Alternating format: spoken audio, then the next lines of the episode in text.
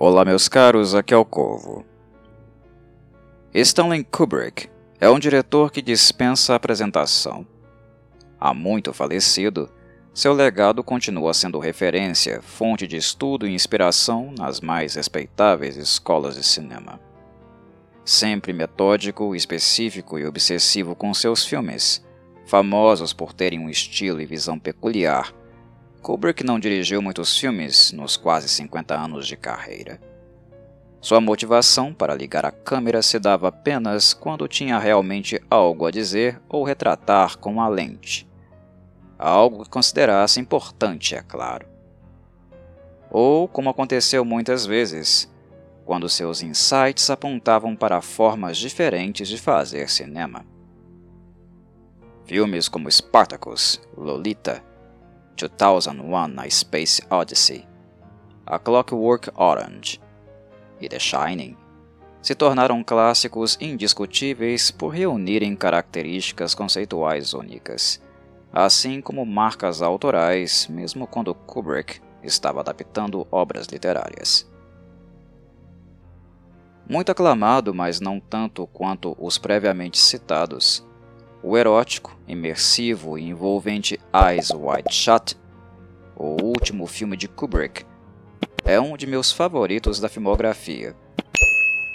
Desde 1999, ano de lançamento da obra, não me recordo de assistir uma outra de mesma temática que se aproxime minimamente da ambientação e tom que encontramos aqui. Kubrick possuía um talento inegável para convergir imagem e som, de modo a estimular ao extremo os nossos sentidos. Característica que faz de seus filmes experiências únicas para qualquer cinéfilo que, mesmo não gostando do que assistiu, certamente não irá esquecer-se da digital do diretor.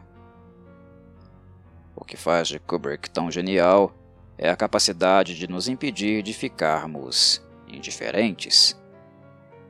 E Eyes Wide Shut é mais um exemplar que nos deixa dias, até mesmo semanas, pensando no que testemunhamos.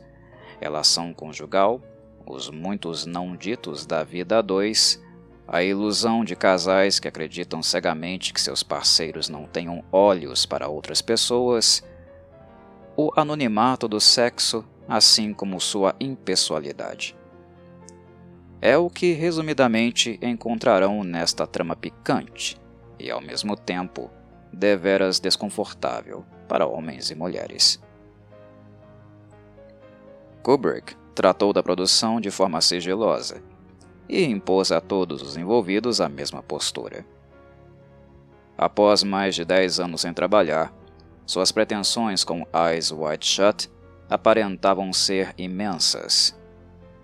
O traço obsessivo dele, que mencionei há pouco, retornava mais uma vez para fazer algumas novas vítimas.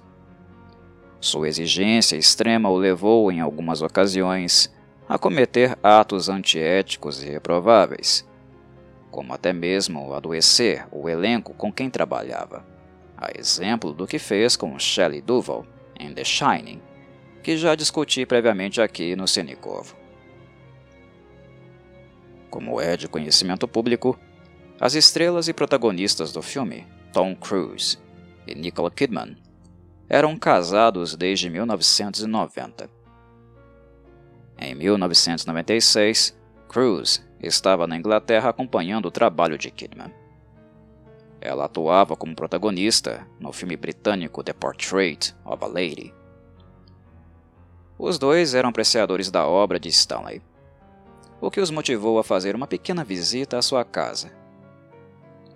O fruto dessa reunião, ocasional, foi o convite do diretor para atuarem no que viria a ser Eyes Wide Shut. Sempre irredutível, era comum que Kubrick fizesse com que os atores realmente sofressem na pele o que seus personagens supostamente deveriam sentir.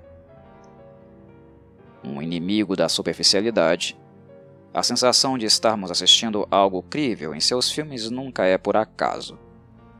Por sinal, seus trabalhos demoravam uma eternidade para ficarem prontos, muito em virtude da busca pelas tomadas perfeitas, indiscutíveis e irrefutáveis. Para dar-lhes um exemplo prático, a cena onde Bill se encontra com a prostituta Domino, interpretada por Vanessa Shaw, mais conhecida por seu papel no clássico Disney Ocus Pocus, havia sido programada para durar no máximo duas semanas de filmagens.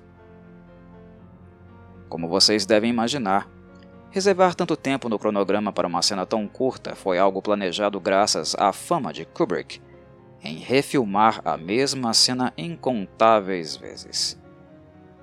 Creio que o ouvinte pode imaginar a surpresa de todos quando, na prática, as duas semanas não foram suficientes. Pasmem. O perfeccionismo do diretor era tão infame que esta pequena, no entanto emblemática cena exigiu dois meses de trabalho para ficar pronta. Convencidos? Caso não estejam, dou mais um exemplo. Acreditem ou não, Tom Cruise foi obrigado a fazer 95 tomadas apenas entrando por uma porta. E como seu personagem é aquele que mais acompanhamos no filme, Podemos assim cogitar o grau físico de exigência feita ao ator nesta obra que, ironicamente, é um drama muito menos frenético do que os filmes de ação que tornaram um tom mais conhecido. O estresse foi tão grande que ele acabou contraindo uma úlcera, o que manteve em sigilo de Kubrick para que as filmagens não fossem interrompidas. Eu, Corvo, penso que Tom foi bastante ingênuo neste caso. Duvido muito que o diretor paralisaria as atividades em virtude disso. Apenas iria solicitar que ele tomasse medicamentos e que estivesse no set na hora marcada. Nas produções de Kubrick, o tempo era sempre o tempo dele e de mais ninguém. Um diretor genial, mas também um tirano. De início, falemos um pouco sobre a relação entre diretor e suas duas principais estrelas. Stanley trabalhou com Tom e Nicole separadamente, de modo a aliená-los enquanto casal. Ambos não sabiam o que esperar um do outro, as reações que teriam no set. Bill e Alice, seus personagens, enfrentam uma crise conjugal visível. Há um conflito eminente ressentimento e também culpa represada, o que desencadeia a discussão fatídica que precede a aventura extraconjugal e extremamente perigosa de Bill no decorrer do filme. Seu ego ferido e masculinidade frágil o leva a tomar atitudes impensadas, perigosas, que colocam não apenas a integridade de seu casamento em jogo, mas também o bem-estar físico de sua família esposa e filha. Bill vislumbra o mundo oculto e lascivo da burguesia que ele também faz parte, mas que nunca foi convidado a participar. E o preço a ser pago é muito maior do que ele poderia cogitar ou que seu preparo emocional poderia suportar. Os olhos curiosos de Bill, que anonimamente acompanham uma orgia mascarada, em pouco tempo encontrariam outros muito mais interessados, mas não na orgia, e sim na sua própria pessoa. No decorrer dos anos, Kubrick dividiu opiniões no que diz respeito ao que atores e atrizes pensavam sobre sua conduta. Há muitos que odiaram trabalhar com ele, enquanto outros consideraram uma experiência única em suas carreiras algo que podemos inclusive encontrar aqui, com Tom e Nicole. A atriz se recorda do trabalho de forma amena, muito menos crítica do que Tom.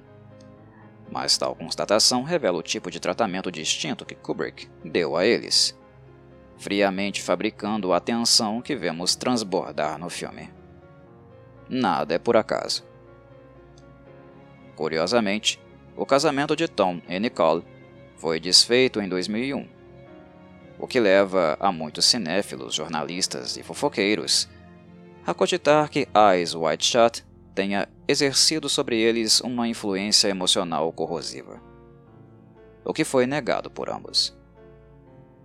Mas o que certamente não se pode negar é que a influência psicológica de Kubrick, por longos dois anos de sigilo, trabalho repetitivo e extenuante, e de dedicação exclusiva ao projeto, já que Tom e Nicole foram impedidos de se envolver com qualquer outra coisa, deve ter cobrado seu preço. Eles tinham outros compromissos agendados, trabalhos que se tornariam reconhecidos pelo público, tais como Mission Impossible 2 e Practical Magic. No entanto, estes precisaram ser adiados com frequência, porque, mesmo para os padrões comuns de Kubrick, ninguém poderia imaginar que Eyes Wide Shut levaria tanto tempo para ser produzido. O aspecto mental, a meu ver, foi sem dúvida o mais alarmante. Lembro que o diretor exigiu que Kidman filmasse cenas de sexo com um modelo masculino por seis dias. Durante tais tomadas, Kubrick baniu Tom Cruise do set e também proibiu Nicole Kidman de aliviar qualquer tensão que o marido demonstrasse sentir. Ela não podia contar nada sobre o que havia acontecido durante as filmagens. Soma-se a isso as mais de 50 posições eróticas que deram origem à breve cena de Tom e Nicole, nus de frente ao espelho. Pensando no nível de estresse e constante exposição da intimidade, acredito ser razoável imaginar que Eyes Wide Shut tenha deixado marcas indeléveis no relacionamento de ambos. Kidman, que teve seu corpo muito mais exposto e explorado pelas lentes das câmeras, não foi surpreendida pela natureza do filme ou demandas do diretor. Kubrick foi transparente com a atriz desde o início, inclusive informando que desejava cenas de nudez frontal total. Kidman se sentiu muito insegura e topou fazer as tomadas com a condição de que as cenas selecionadas fossem exibidas primeiramente para ela, para só então serem inseridas no corte final depois de sua aprovação. Sua maior preocupação não era exatamente com a equipe de filmagem, mas com a recepção do público.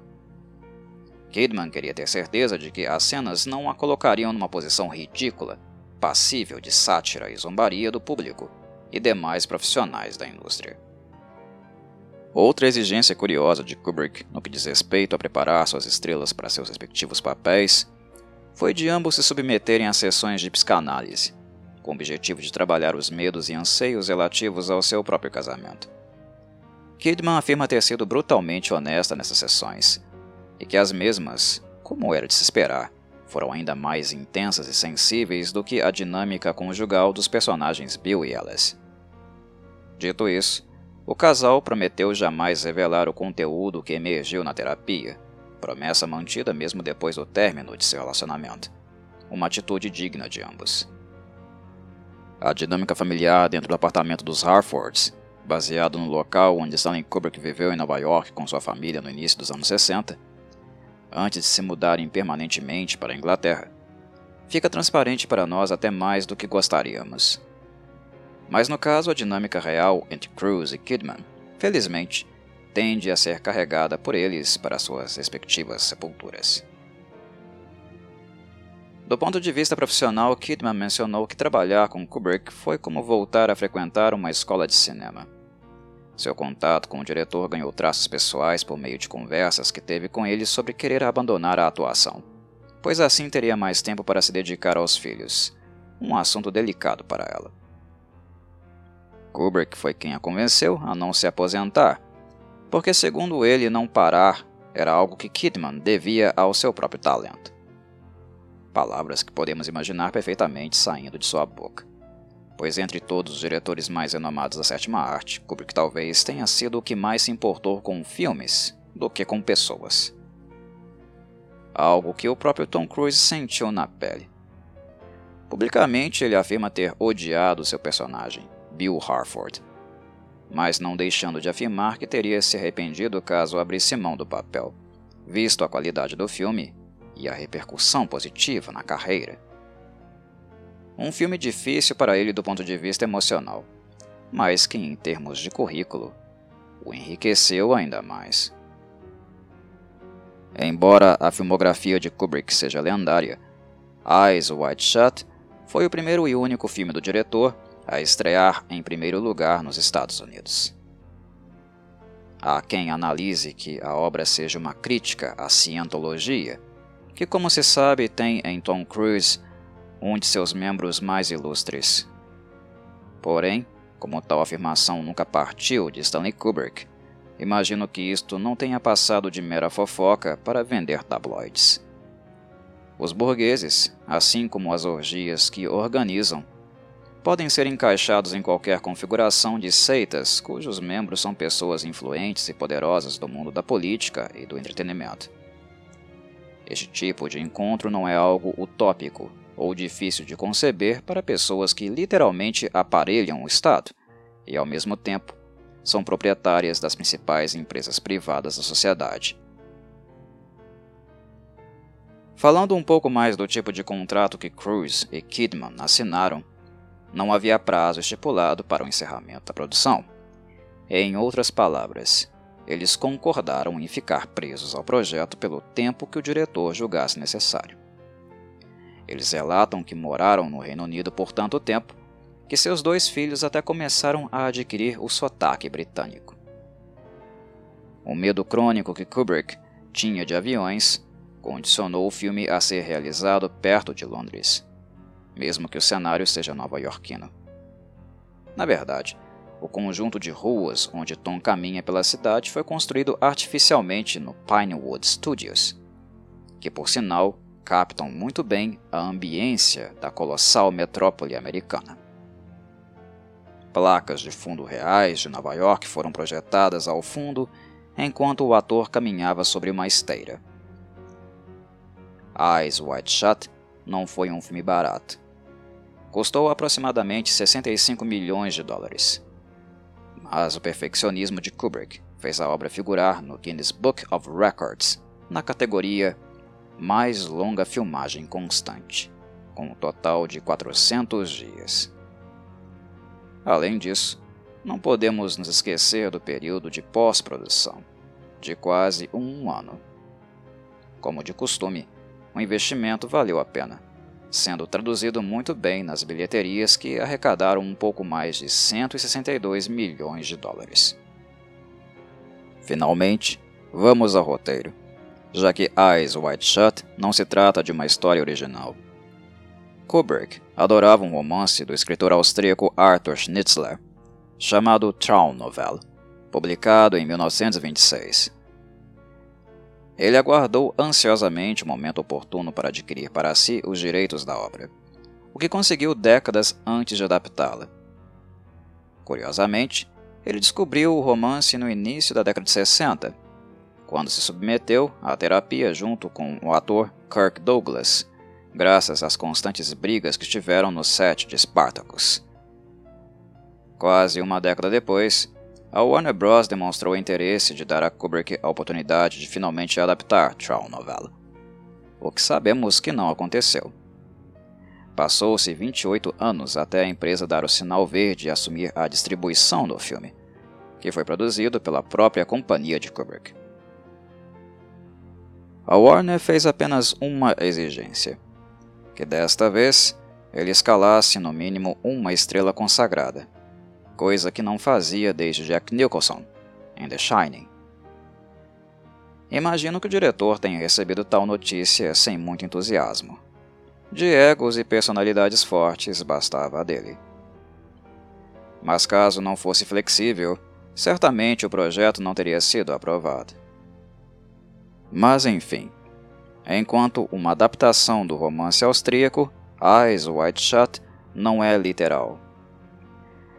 Naturalmente, uma atualização de época foi feita, assim como pequenas mudanças em nomes e cenários.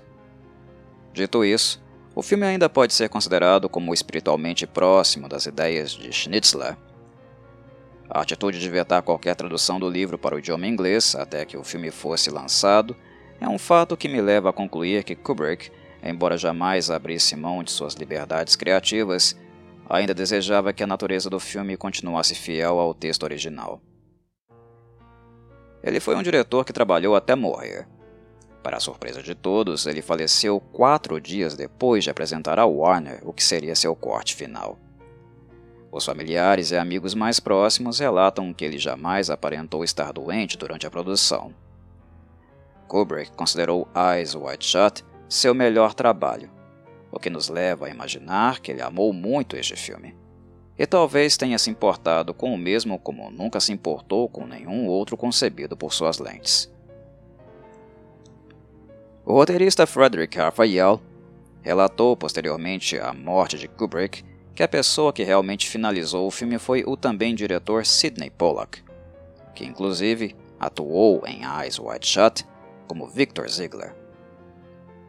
Em virtude disso, alguns consideram este filme como a obra inacabada de sua filmografia, embora tenhamos um filme de excelente corte final para assistir.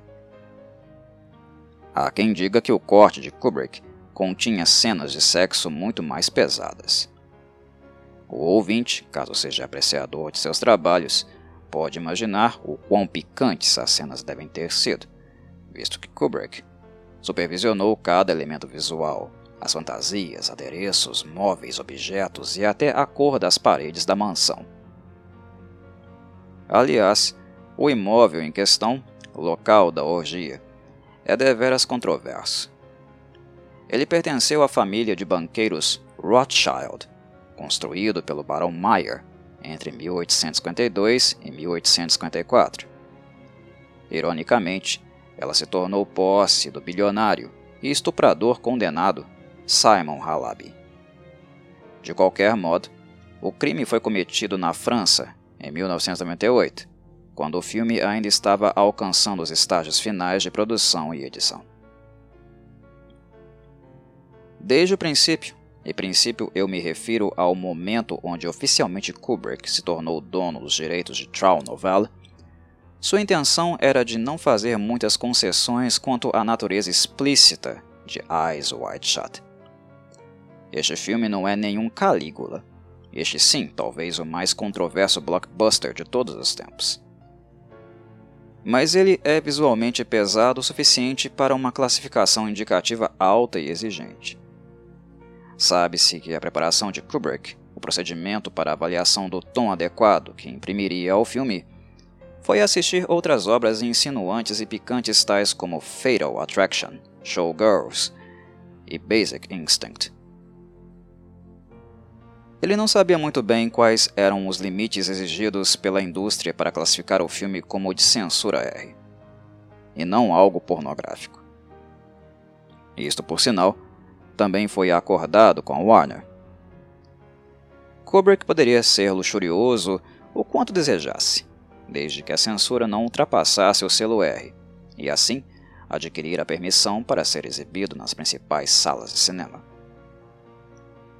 Nessas condições, algumas cenas da orgia foram geradas por computador em primeiro plano, enquanto outras, mais explícitas, foram consideravelmente escurecidas. Na época, alguns acusaram Kubrick de ser um pervertido de carteirinha mas comprova-se que as imagens computadorizadas foram algo que ele mesmo sugeriu, já prevendo as duras exigências da Motion Pictures Association, MPAA. Por mais que eu acredite que seu corte tenha sido muito mais picante do que os ajustes feitos por Sidney Pollack, manter o filme na classificação R foi uma exigência da Warner desde a assinatura do contrato. Para encerrar, falemos um pouco do departamento musical já que um filme de Kubrick sempre é visual, mas também musical. Ambos os aspectos devem convencer, ou do contrário, o diretor jamais estaria satisfeito. A trilha de Eyes Wide Shut, na maior parte do tempo, é tensa e minimalista, com a clara intenção de ilustrar e amplificar os sentimentos internos dos protagonistas, especialmente os de Bill. Mas o refino e referências clássicas não são difíceis de notar, a começar pela senha que o personagem de Tom Cruise usa para ganhar acesso à orgia. Fidilio. Fidilio, da raiz latina fidelis, que significa fiel, o que ilustra o nível de compromisso dos presentes, é o título da única ópera de Beethoven, onde uma mulher, de mesmo nome, se disfarça de homem para salvar seu amante. A composição de Jocelyn Puck, tocada durante a cerimônia no baile de máscaras, é na verdade um fragmento de uma missa ortodoxa ao contrário. A tradução do bizarro cântico, aqui no idioma romeno, é a seguinte: Nós ainda oramos pela misericórdia, a vida, a paz, a saúde, a salvação, o escrutínio, negligência e perdão dos pecados dos servos de Deus, adoradores, esmolas, benfeitores deste local sagrado. Mais adiante, outra linha do canto insere: Deus diz aos seus seguidores: Um novo mandamento vos dou. E bem, isto é tudo o que eu gostaria de dizer. Como últimas palavras, uma pequena curiosidade. Muitos não sabem, mas a maravilhosa atriz Kate Blanchett está neste filme. Nós, no entanto, não a vemos, apenas a ouvimos. A mulher misteriosa, responsável por provisoriamente salvar Bill de uma catástrofe maior, foi dublada por Blanchett. Abigail Good, a modelo de corpo, tem um sotaque britânico muito forte, o qual não podia evitar. E como o filme supostamente se passa em Nova York, Tom Cruise e Nicole Kidman sugeriram a Kubrick os serviços de Kate, que naquela ocasião também estava na Inglaterra. Ironicamente, a lendária atriz é australiana, filha de pai americano. Mas quem melhor do que ela é capaz de emular os três sotaques mais conhecidos do inglês na indústria cinematográfica? Pessoalmente, desconheço. No mais, meus agradecimentos a todos que chegaram ao fim destas considerações. Saudações, Corvilhas.